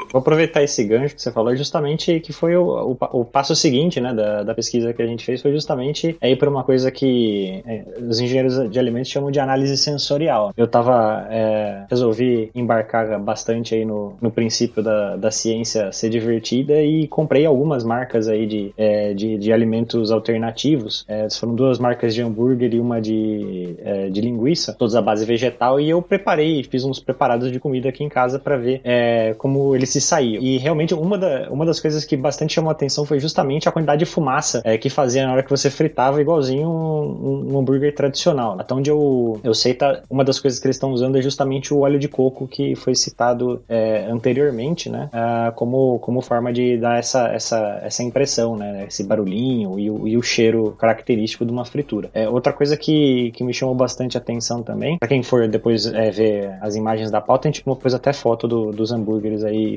fritos aí. Ficou, ficou um lanche bonito, modéstia à parte. Tem o, a, a, cor bastante avermelhada, né? Que aí entra a, a questão da beterraba. O, os que eu comprei e testei, eu não presenciei o fenômeno de parecer que tá sangrando, né? Ah, mas é, os relatos que eu vi da, da versão americana, né? O Impossible Burger, é, eles já estão conseguindo é, você ter, é, reproduzir esse efeito de você, é, quando você morde ou você corta o, o alimento, ele, ele realmente sai aquele suquinho vermelho como se estivesse sangrando. Isso é um. Eu fiquei surpreso, assim, em choque quando descobri que é, eles chamam isso daí tipo do santo grau do, dos hambúrgueres de, de planta que querem simular né, a carne animal. É uma proteína que da soja, a leg-hemoglobina. Eu não sei se você se conhece, Bia. Uhum. Então, gente, é surpreendente. Eu acho que se a foto, se a é foto estiver no post, olhem isso. Eles cortaram, né, esse nódulo, parece que é um, é um pedaço de carne ali dentro da, da soja, da, do nódulo. E ele, esse, eles estão processaram, extraíram essa hemoglobina do, da soja, não tem nada a ver com a, com a hemoglobina humana, e ela tem o mesmos, as mesmas propriedades que o sangue, né, seria do sangue. Então ela aquela cor avermelhada, dizem ele que dá o gosto, né? Por isso que essa fama desse hambúrguer, do Impossible Burger, porque ele tam, também traz o gosto da carne, é, carne animal e, e, sensacional essa aí. E essa leg hemoglobina, ela também é produzida por fermentação de levedura. Eles começaram extraindo da soja, é da, e não é do grão da soja, não é da planta, porque essa é uma proteína que ajuda a fixar algum nutriente, eu não vou lembrar agora, nitrogênio, talvez? É, é nitrogênio, ela fixa nitrogênio. E aí, mas assim, para você extrair da planta, muito custoso, pouco, você consegue pouco, né? Então eles tipo, é, modificaram uma levedura para conseguir é, fermentar e excretar essa proteína. Meu é Deus. Tipo, muita ciência, assim. Muita, muita, muita ciência. para fazer uma, um hambúrguer de é, proteína de soja, proteína de ervilha, parecer muito com carne. Isso aí que você me falou até me deixou um pouco mais tranquilo para compensar o preço que eu paguei no hambúrguer, que tá caro ainda, né? Nossa, acho que é porque é começo e ainda tá, tá na moda. Nossa, mãe do céu. Uma cacetada ainda.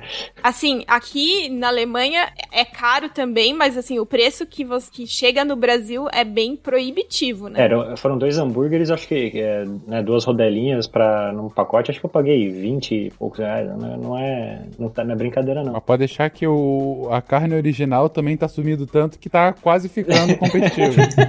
Daqui é. a pouco vai ser competitivo, realmente. Tem esse porém, né? A gente tá ganhando. O, o aparte tá ganhando não porque ele ficou mais barato, é porque outro ficou mais caro, né? Pode ser ser, pode ser. É, a, a, aliás, é, só, só voltando né, na questão da análise sensorial, é, é montando, né, eu, eu, acabei fazendo um lanche e para ver como seria, né, porque em geral a gente não acaba matando um pouco a experiência de você experimentar só o hambúrguer, mas é, a experiência, né, do, do dia a dia é comer um lanche de feito, né, com o hambúrguer em si, então não tem um preparadão lá com bastante coisa dentro. Assim, é, a não ser que você entenda muito, né, é, de carne, goste demais, é, é, é bem passível de passar batido, né? Até porque, justamente por ser um hambúrguer, é, essas texturas de, da, da, da fibra da carne, ela não acaba sendo. É, acabando porque não, a fibra da carne não tá mais pela, né, no, no, hambúrguer tradicional, porque ele foi, foi moída, né? Então, é, eu acho que é, dá para perceber bastante, como eu já tinha experimentado é, tempos atrás a, os hambúrgueres de soja tradicionais, né? Que eram mais aquela, aquela coisa mais. Você percebe que tá tendo uma evolução, né? E estão realmente se aproximando cada dia mais aí é, do do que do, do tradicional. É, é, bastante interessante. É, já por outro lado, a linguiça já, já ficou um pouco mais, mais é, perceptível aí a diferença, é, principalmente também por questões de textura, né? A, pelo menos a, a que eu encontrei, ela, ela ainda parecia uma coisa um pouco mais inteiriça, né? Quando, é, quando você, por exemplo, vai comer uma, uma linguiça normal, né? Ela, ela tem uns gominhos por dentro, né? Vamos dizer assim. É,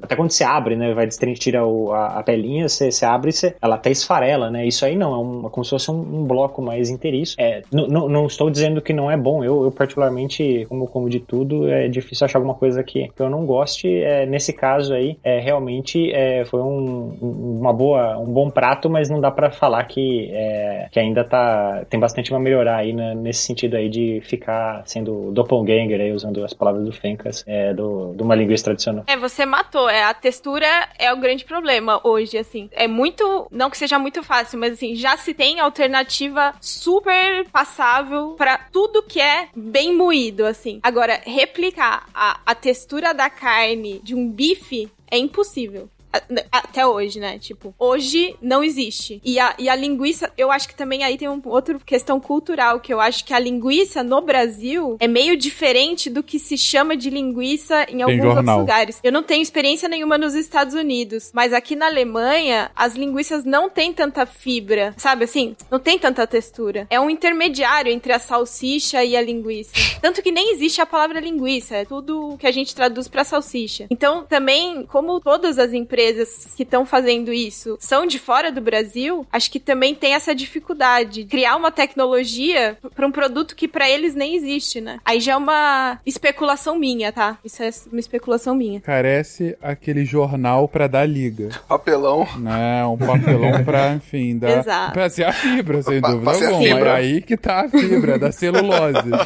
Falando sério, mais ou menos sério, é, imagino também que para você chegar numa textura, seja de linguiça, seja de salsicha, cara, para eles chegarem nessa textura já é uma loucura, né? Porque é, aquilo é o velho uhum. ditado. Você não, nunca quer saber como são feitas salsichas e leis, né? Porque é um troço, é, é, é, é uma mistureba, né, gente? A gente tem que entender que salsicha e linguiça é um troço inacreditável ali dentro. Então, para você de fato conseguir atingir, é, é, um negócio inacreditável, eu acho maravilhoso, há de se dizer. Eu sou um, um, um grande fã, mas sei que é, é aquela coisa, é o que os olhos não veem, o coração não sente, eu não quero realmente ver exatamente o processo produtivo, apesar de, de, de, de sabê-lo. Mas consigo entender que, de fato, a questão do, da, da textura e, e, e, a textura acaba impactando não o paladar, mas a experiência, né, gente, como vocês estão trazendo. Esse é o ah, ponto. Tem, tem, muita coisa que, que a gente come que às vezes não é nem o gosto que a pessoa não gosta, é simplesmente porque a textura é ruim, né? A textura é, eu, é eu, eu, vou brincar aqui, eu vejo minha esposa mesmo, ela não gosta de lixia porque ela põe na boca e ela sente aquela textura da, da lixia e não vai, entendeu? Ela não gosta. É. É... Dobradinha. A grande dificuldade é reproduzir a resistência, porque a carne ela é macia, mas principalmente a de vaca. Ela oferece uma resistência, sabe, às fibras. Isso é o grande, a grande dificuldade. Para reproduzir peixe e para reproduzir camarão, por exemplo, e frango, já,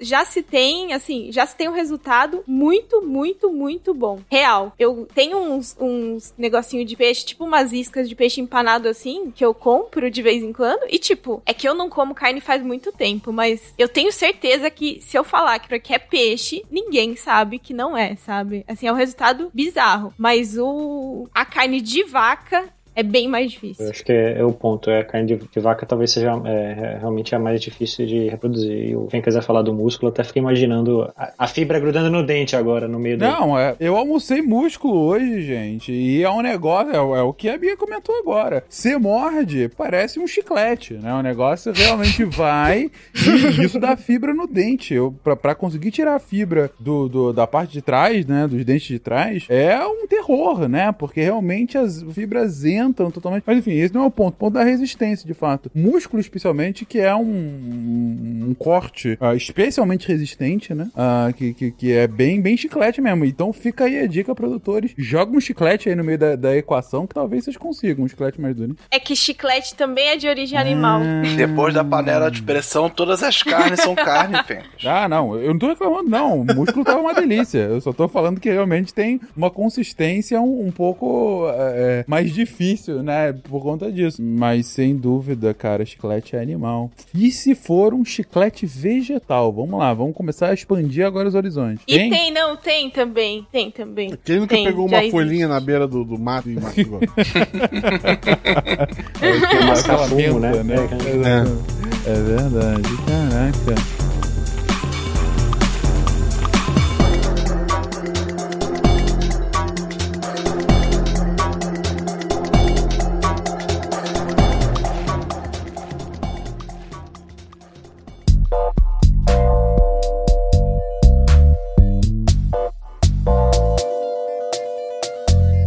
Pegando o gancho que a Bia falou, só pra gente fechar isso, na parte das texturas, inclusive convido os ouvintes a procurarem sobre isso, é muito legal, gente.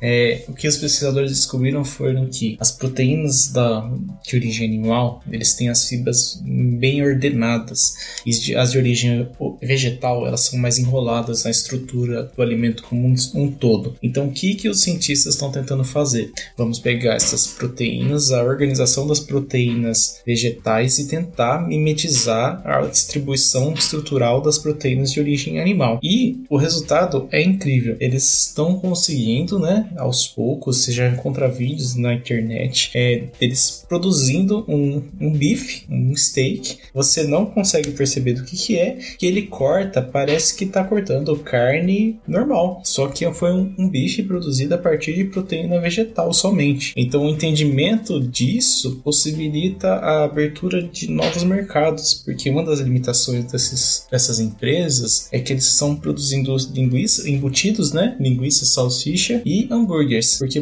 para você produzir um filé já é uma outra outra equação, né? É muito mais difícil, como vocês bem comentaram, mas já estão caminhando para esse esse lado. Então eles estão conseguindo mimetizar até a distribuição das fibras usando material vegetal. Eu achei incrível. Tem uma outra linha e é, é- é bem nada a ver com o que a gente tá comentando aqui agora, mas não deixa de ser um alimento alternativo, que é de você pega uma célula, sei lá, da pena da galinha, cresce isso em laboratório. E daí você tira um bife. carne de um filé de Então, frango. a gente está chegando na minhoca do McDonald's. É esse o ponto. Isso. Isso já existe, assim, isso já existe. Isso não é comercial ainda. Claro que existe. Mas, assim, Ah, 50 já se anos, produz. Nossa, McDonald's. Tem um dilema curioso, eu penso, pra algumas pessoas, assim, pessoas veganas, pessoas realmente, sabe, que, tipo, não comem porque não comem mesmo, assim, há, sei lá, muito tempo. É, será que elas vão comer? Quando, no caso, eu acredito que um dia vai, vai ser possível, assim, no, fácil, comer um- uma carne de galinha que não matou nenhuma galinha. Uma plantação de galinha. Um laboratório de galinhas, né, na verdade. Se não tem alma, pode, né? Se não tem alma, pode. Alma, é. Se não tem alma, pode até muitas coisas, né? Que não tem alma necessariamente. É por isso que alguns, ca- alguns herbívoros comem peixe, né? Porque peixe nunca tem alma. É, peixe não. Ô, Bia, Esse pé de galinha que tem naqueles bares, acho que até eu como, hein? Esse ponto, Bia, é justamente a cereja do bolo aí do nosso cast, né? Porque nós começamos a falar sobre hambúrgueres de planta, né? Primeira geração, segunda geração, hambúrgueres de planta que tentam mimetizar um hambúrguer ani- animal e a cereja do bolo, assim, da ciência, que é produzir carne a partir carne em laboratório, então sem nenhum animal no processo. E no, se ficar a foto no, no post do, do cast, a gente colocou uma foto de um laboratório que estava produzindo e você olha, é, é assustador. Ou incrível, né? Dependendo do seu, do seu ponto de vista. Que eles produziram um, um pedaço de carne numa placa de Petri cultivado a partir de células tronco de, de um animal. Eu não lembro qual foi o animal. Eles coletaram então esse material e produziram, cultivaram e cresceu. cresceu, né? Se, se reproduziram um, um hambúrguer, né? Um pedaço de carne. Mas, é, beleza, vamos ver a questão técnica daí. Como que reproduz? É, é de fato, você tá criando um organismo, um organismo novo ali? Co- Como é que de fato. Não, você tá criando músculo mesmo, só o músculo. Não tem cérebro, não tem nada, não tem coração. É músculo, carne Você só. permite a, a célula se reproduzir, né, basicamente. O grande problema, assim, do que eu- li sobre isso faz um tempinho atrás, então talvez já seja uma coisa esperada, mas um grande problema que se tinha de crescer carne em laboratório é que você precisa dar um substrato para essa célula células se desenvolverem, né? Se multiplicarem. Quando eu falo crescer de microorganismo, crescer do microorganismo não é em tamanho, né? Em Volume. quantidade de células, indivíduos. E o problema é que geralmente se utiliza sangue animal pra fazer isso. Isso. Praticamente o vampiro. Porque é muito nutritivo. É muito, muito nutritivo o nosso sangue. Então, assim, aí não, é- não resolve muito, entende? que você não mata o animal pra pegar, pra comer a carne, ou você tira o sangue pra criar carne. Então tá nesse. Precisa criar um sangue artificial, assim. O sangue artificial, o pessoal do, do, do Crepúsculo vai gostar de ouvir É, isso. né? tu tem que criar uma galinha doadora. Galinha do... Porque se ela der o sangue voluntariamente, pode. Inclusive, eles estão usando é, sangue artificial. Tem uma mistura lá, um preparado. Só que eles falam que esse tipo de, de material ainda não está economicamente disponível, porque justamente por causa dessa mistura aí do, do sangue artificial é muito caro. É muito caro para ser comercializado, né? Só efeito de pesquisa mesmo. Doem sangue. Mas assim, vai rolar. Vai. Isso é uma questão de tempo. Inclusive, uma curiosidade legal que tem sobre isso é que no começo eles conseguiam fazer as células crescerem só lateralmente 2D. Eles tiveram que fazer umas microestruturas é, é, horizontais, é, na vertical, para que as células fossem se agregando e crescessem também para cima, né? Então crescessem nas três dimensões, porque elas só estavam crescendo de maneira 2D. Afinal, bifinho, né? Não é um, um pastel. É, enfim. então eles querem um bifão. O... Eu não sei se vocês repararam, mas no meio disso tudo, o Ramon solta um doe sangue. Gente, a sua doação de sangue não está vinculada com o crescimento de carne artificial. Ainda assim, doe sangue. Tem, tem- tem gente que precisa. Por favor. Exatamente. E, e já que tá tendo esse disclaimer, todas as piadas do Malta sobre o McDonald's fazer carne com minhoca é uma piada. Por em favor, 2021 é bom deixar isso bem claro. E também que tem é, papelão na salsicha, pelo amor de Deus. Depois vão falar que eu, eu, eu, eu Pelo concordei. amor de Deus, gente. Às vezes a gente tá sendo irônico aqui. No ler Machado de Assis não vê ironia. Não, então assim, gente. A ironia foi extinto, gente. Mo- Morreu já faz um. Morreu. Morreu. Se você não é uma pessoa que, é, que gosta muito de carne, eu falo, gosta muito de carne é aquela pessoa que realmente, é, quando vai comer um, hambúrguer, deixa ele vermelhinho por dentro, né? Porque a pessoa quando... Sommelier de carne. Sommelier, Não, isso. é, quando, quando a pessoa torra a carne, ela já desconfigura o gosto. Então, qualquer coisa que você der, a pessoa vai, né? Passa. Não dá pra diferenciar. É, é, eu ve- vejo muita gente falando isso e eu concordo. Você torrou tudo, você vai falar que é maminha, que é, que é picanha ou que é colchão duro, vai dar tudo igual. Você destruiu o negócio, né? Então, pra quem gosta de, de uma questão de realmente estar próximo o sabor, é assim, talvez é, consiga perceber é, as diferenças é, claras é, entre um e outro ainda, né? Tem espaço pra melhorar. Agora, pra quem tá muito acostumado com coisas mais artificiais ou muito, né, já com alguma descaracterização a mais ou, ou por exemplo, num lanche, né, como você tem, né, de já com, com- composto com muita coisa junto, é, eu entendo que passe bem fácil, né? Dá pra, vamos, brincar aqui, dá pra enganar é, uma pessoa numa boa. Aliás, é, até numa das referências que foi colocada foi justamente é, o, o Mark Robert, né, que ele, ele testou isso com crianças, né? Ele deu um monte de hambúrguer da, é, vegetal para as crianças comer sem falar que era. Eles falam, ah, vocês gostaram do hambúrguer? Gostamos, ah, então não é hambúrguer. Eles ficam, como assim, né? É, é- é genial, né? Ele falou, ah, não, porque tem, aí tem certeza que com criança é verdade, porque a criança não vai mentir, né? E eles estavam realmente convencidos de que aquilo era um lanche é, é, normal, né? Então, assim, é, é bem. é, eu fiquei surpreso positivamente, entendendo até que a- aqui ainda não chegou o que tem de melhor no mercado ainda. É, então, é, imagino que quando vier alguma coisa equivalente, vai ser um negócio bastante fora de série. O- A ressalva que eu fiz mesmo foi a, a questão da, do- da linguiça, né? Que é, ela ficou, como se, até citaram depois, né? Ela ficou até, até um pouco mais próximo do que seria uma, uma salsicha, né? Justamente porque ela, ela acaba ficando meio inteiriça, você não percebe os gominhos, as fibras e os pedaços de gordura no meio, né? Isso aí é uma coisa que, é, apesar de não ser é, tão saudável, né? Aliás, nada saudável, né? Comer uma, uma mortadela sem as gordurinhas no meio fica, é, perde um pouco da graça, né?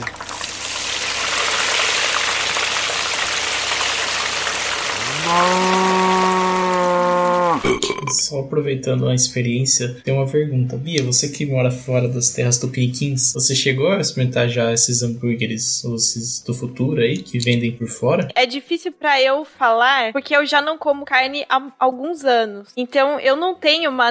Eu não faço uma análise. Eu não sei mais comparar, sabe? Pro meu gosto, do que eu me lembro, é muito similar. Mas teria que alguém experimentar que, assim, que, que coma, né? Que co coma com frequência hambúrguer. E meu marido também não come carne, então, assim, a gente tá. O duplo cego não vale. Não tem como eu dar um. Tu veio aqui doutrinar a gente, né, Bia? Pode falar a verdade. Tu veio aqui. Não, de jeito nenhum. Não, mas assim, na minha, na minha percepção, é, é muito parecido. E, e, eu, e eu vivi, assim, bastante da, da evolução. Então, isso, isso eu posso falar com certeza. A evolução tecnológica e é nos últimos anos, assim, poucos nos últimos meses. É muito impressionante. Muito impressionante, assim. Os, os primeiros hambúrgueres que eu já achava que parecia muito, hoje já não parece nada, sabe? é, assim, o que a gente tem visto é que há de fato uma, um interesse, né, no, no avanço desse tipo de indústria. Bom, vê, inclusive, pela, pela, pela multiplicação de marcas, né? Mesmo aqui no Brasil, que vocês estavam comentando que ainda é um produto bastante elitizado, é, enfim, o Ramon comentou isso, né? Que é bem caro e tudo mais. Pô, já tem duas ou três marcas. Isso mostra que tem um nicho específico, né? Já, você não achava nada na prateleira também, né? E marcas que estão envolvidas com a produção tradicional, a exatamente. tradicional também. Como uma alternativa, né? Não é uma questão ideológica. É o futuro mesmo, assim. Isso. Viram um nicho, viram que haveria possibilidade de, de investir nesse nicho e estão, nesse momento, é, desenvolvendo. É claro que até você chegar a um ponto ideal, caso exista, ainda deve demorar um pouco, mas de qualquer forma, é, é o que vocês estão falando, é impressionante. Até, sei lá, dois anos atrás, pelo menos aqui no Brasil, isso era inexistente, né? E agora, e agora você, enfim, encontra no supermercado. Caro, sim, você encontra no supermercado. E questão de preço é sempre questão também de oferta e demanda, né? Se de fato for um negócio que for pegando, você vai ter mais produção, você vai ter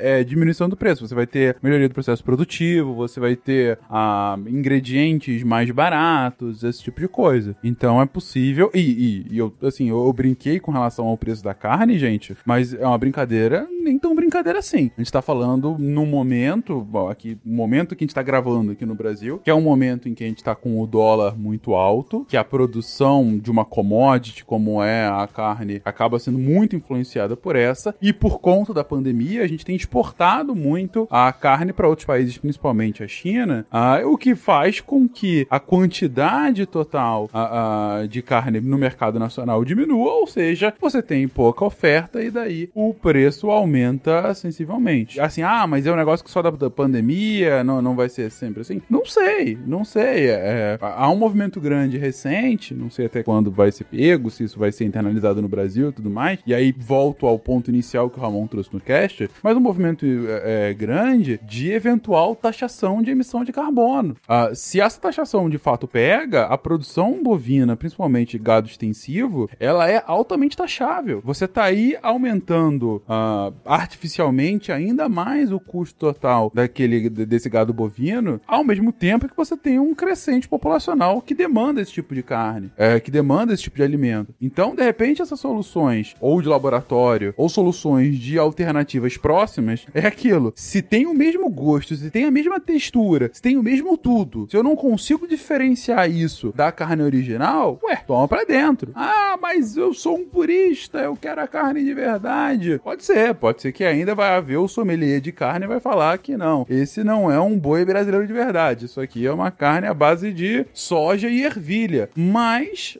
para uma grande população, não vai haver grande diferença e aí vida que segue, né? Então, o que a gente tá falando aqui, é, a gente achou interessante uma pauta nesse sentido para apresentar de fato, bom, o, o que, que é o alimento e o que é o alimento alternativo, e os processos produtivos que estão levando a esse desenvolvimento tecnológico de alimentos alternativos, é, muito para a gente ver a, a- a- como que a ciência vai avançando ne- nesse sentido para de fato suprir esse tipo de demanda, mas também para jogar à luz a um debate interessante sobre o futuro da alimentação no mundo, do mundo que tá chegando a 8 bilhões de pessoas, pessoas essas que tem que comer. Então, isso a gente tá falando agora de alimentos alternativos. Quando a gente entrar num tema ainda mais polêmico, que são os alimentos não convencionais, aí o negócio, aí que o negócio pega mesmo. Aí que a galera fica, ah, meu Deus, esses globalistas estão querendo me fazer comer minhoca. Já teve Né? até contrafactual, inclusive, né? Falando sobre Já isso. tem até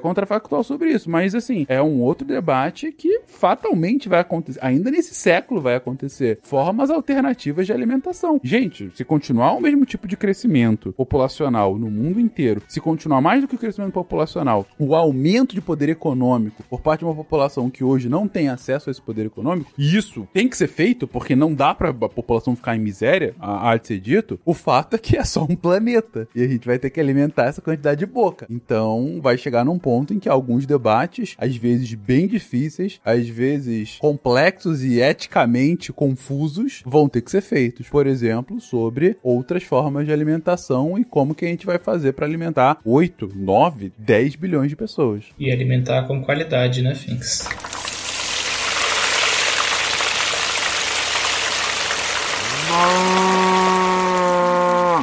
A gente fez um levantamento, eu só vou passar bem por cima, é, algumas propriedades interessantes aí de plantas que a gente pode é, entender como podem ser interessantes é, para o futuro, né? É, eu teve um- uma categoria aí que eu chamei de adoçantes involuntários, né? A gente pode incluir a miraculina e a curculina, é, é, que são duas, duas proteínas de plantas, é que você consome elas e você faz um monte de coisa que você está consumindo, principalmente que as coisas ácidas, elas terem um gosto doce na boca, né? Nos relatos que eu cheguei a presenciar, a pessoa pega um copo de vinagre e bebe depois de ter consumido a planta é, e fala que na, na língua parece doce, né? Porque ela faz uma, uma ligação aí com o sensor, as papilas gustativas e ele dá uma tapeada no nosso cérebro a ponto de, de fazer coisa pa- passar a ser doce, né? E daí é muito interessante você usar esse tipo de, de molécula, por exemplo, para, é, por exemplo, uma pessoa que tem uma restrição aí de, é, de açúcar e tudo mais, você pode fazer é, com que ela poderia, é, pudesse é, consumir aí alimentos e ter um, um- um prazer aí próximo da questão. E de uma forma parecida também tem algumas, alguns alimentos aí, eu percebi principalmente na, na erva santa, né? Erva santa,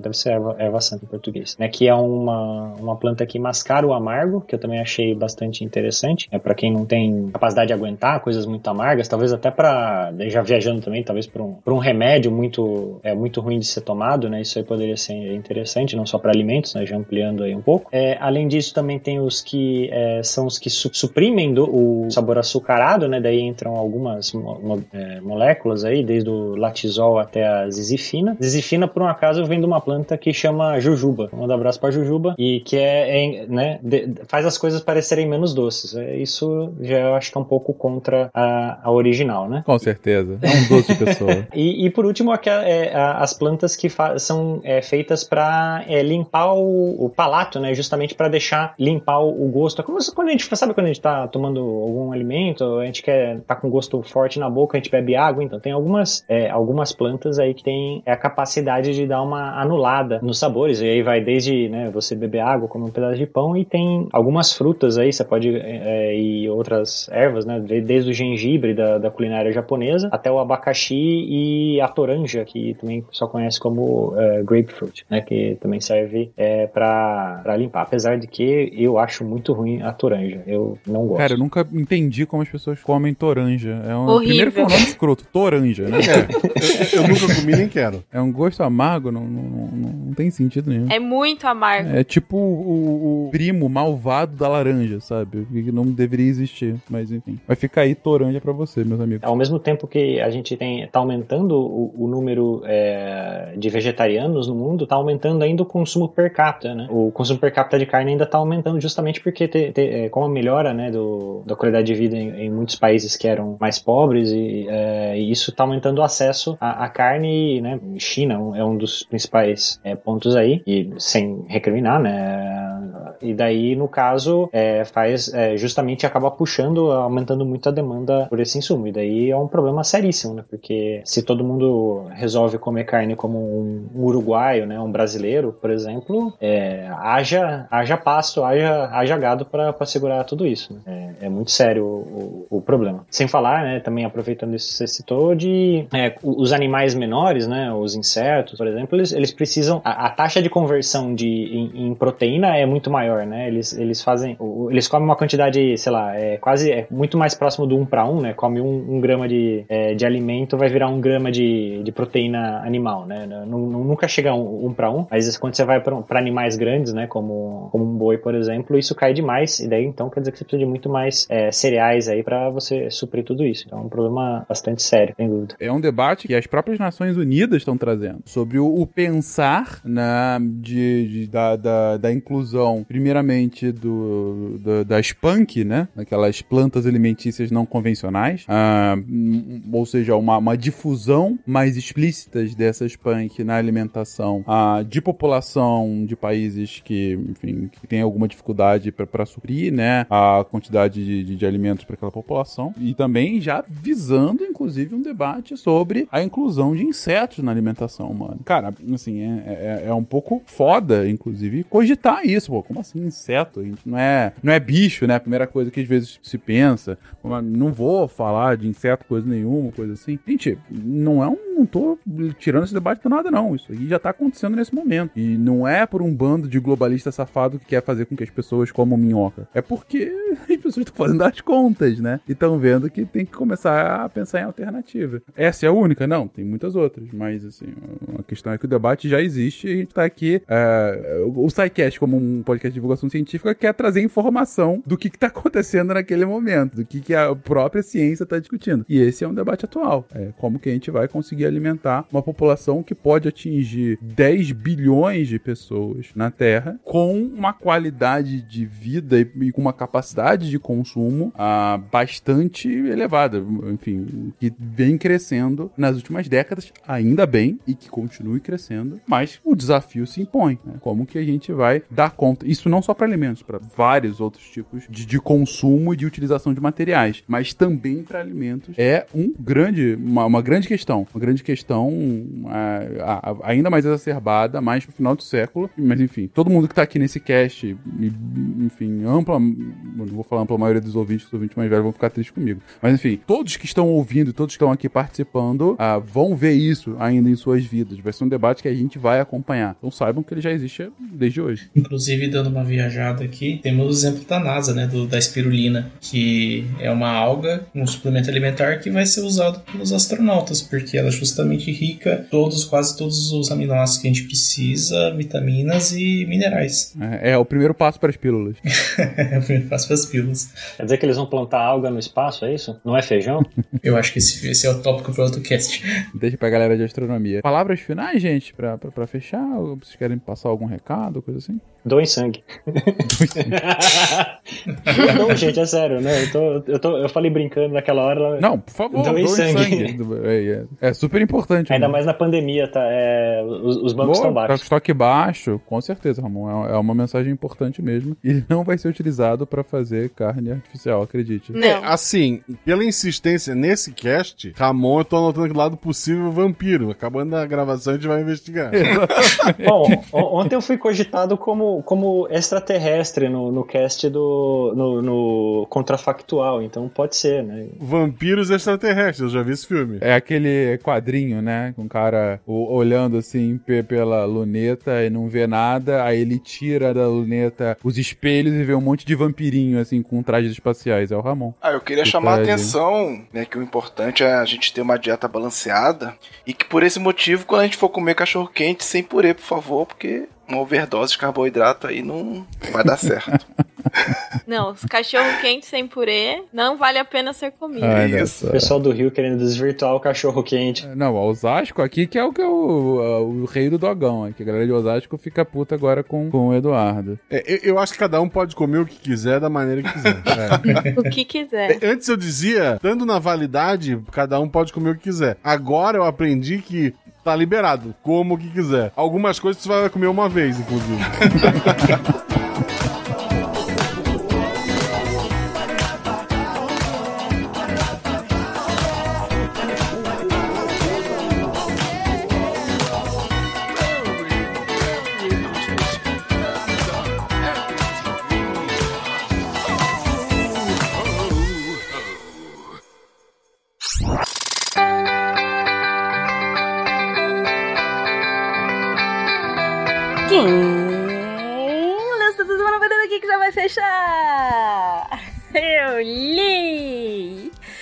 Bom, Nimi. O que, que você achou dos textos dessa semana? Segunda, teve texto da Deb Cabral. Ela fala de narrativas no processo penal. é isso, gente. Quem me segue no Twitter uh, sabe que eu falei que ia apresentar um seminário. Gostei tanto da minha apresentação que transformei num texto. Então é esse texto aí, segunda-feira, narrativas no processo penal. Terça-feira tem a maravilha incrível Dani Almeida. Precisamos falar sobre vício. Texto, como sempre, uma delícia de ler. A Dani é incrível. Quarta-feira, anime. Quarta-feira teve texto da Gabi Avelino. Geografia, territorialidade e o poderoso chefão. a Gabi é maravilhosa. As relações que ela faz são incríveis. Tá muito bom. Quinta-feira. Quinta-feira teve texto do Tiago Protti. Detecção de mentiras. Podemos confiar completamente? E a resposta é. Não vou dizer. Mas tá muito bom o texto dele também. Sexta-feira, anime. Sexta-feira teve texto do Igor Alcântara. Ele, na verdade, é o spin dele transformado em texto. E é robô no ouvido do gafanhoto. É disso que ele fala. é isso, gente. O spin que sai hoje do Igor foi transformado também em texto. Então você pode ler se você tiver sem tempo de ouvir, se tiver perdido seu fone de ouvido. Uh, todos esses textos você encontra em www.deviante.com.br e se você tem interesse em se tornar um redator deviante, também é só mandar e-mail para contato@saicast.com.br. Aqui é a Debbie Cabral, editora do portal Apagando a Luz da Torre Deviante. E anime! Se a ciência não for divertida, tem alguma coisa errada. Tem que ser divertida. A coisa mais divertida que tem é a ciência.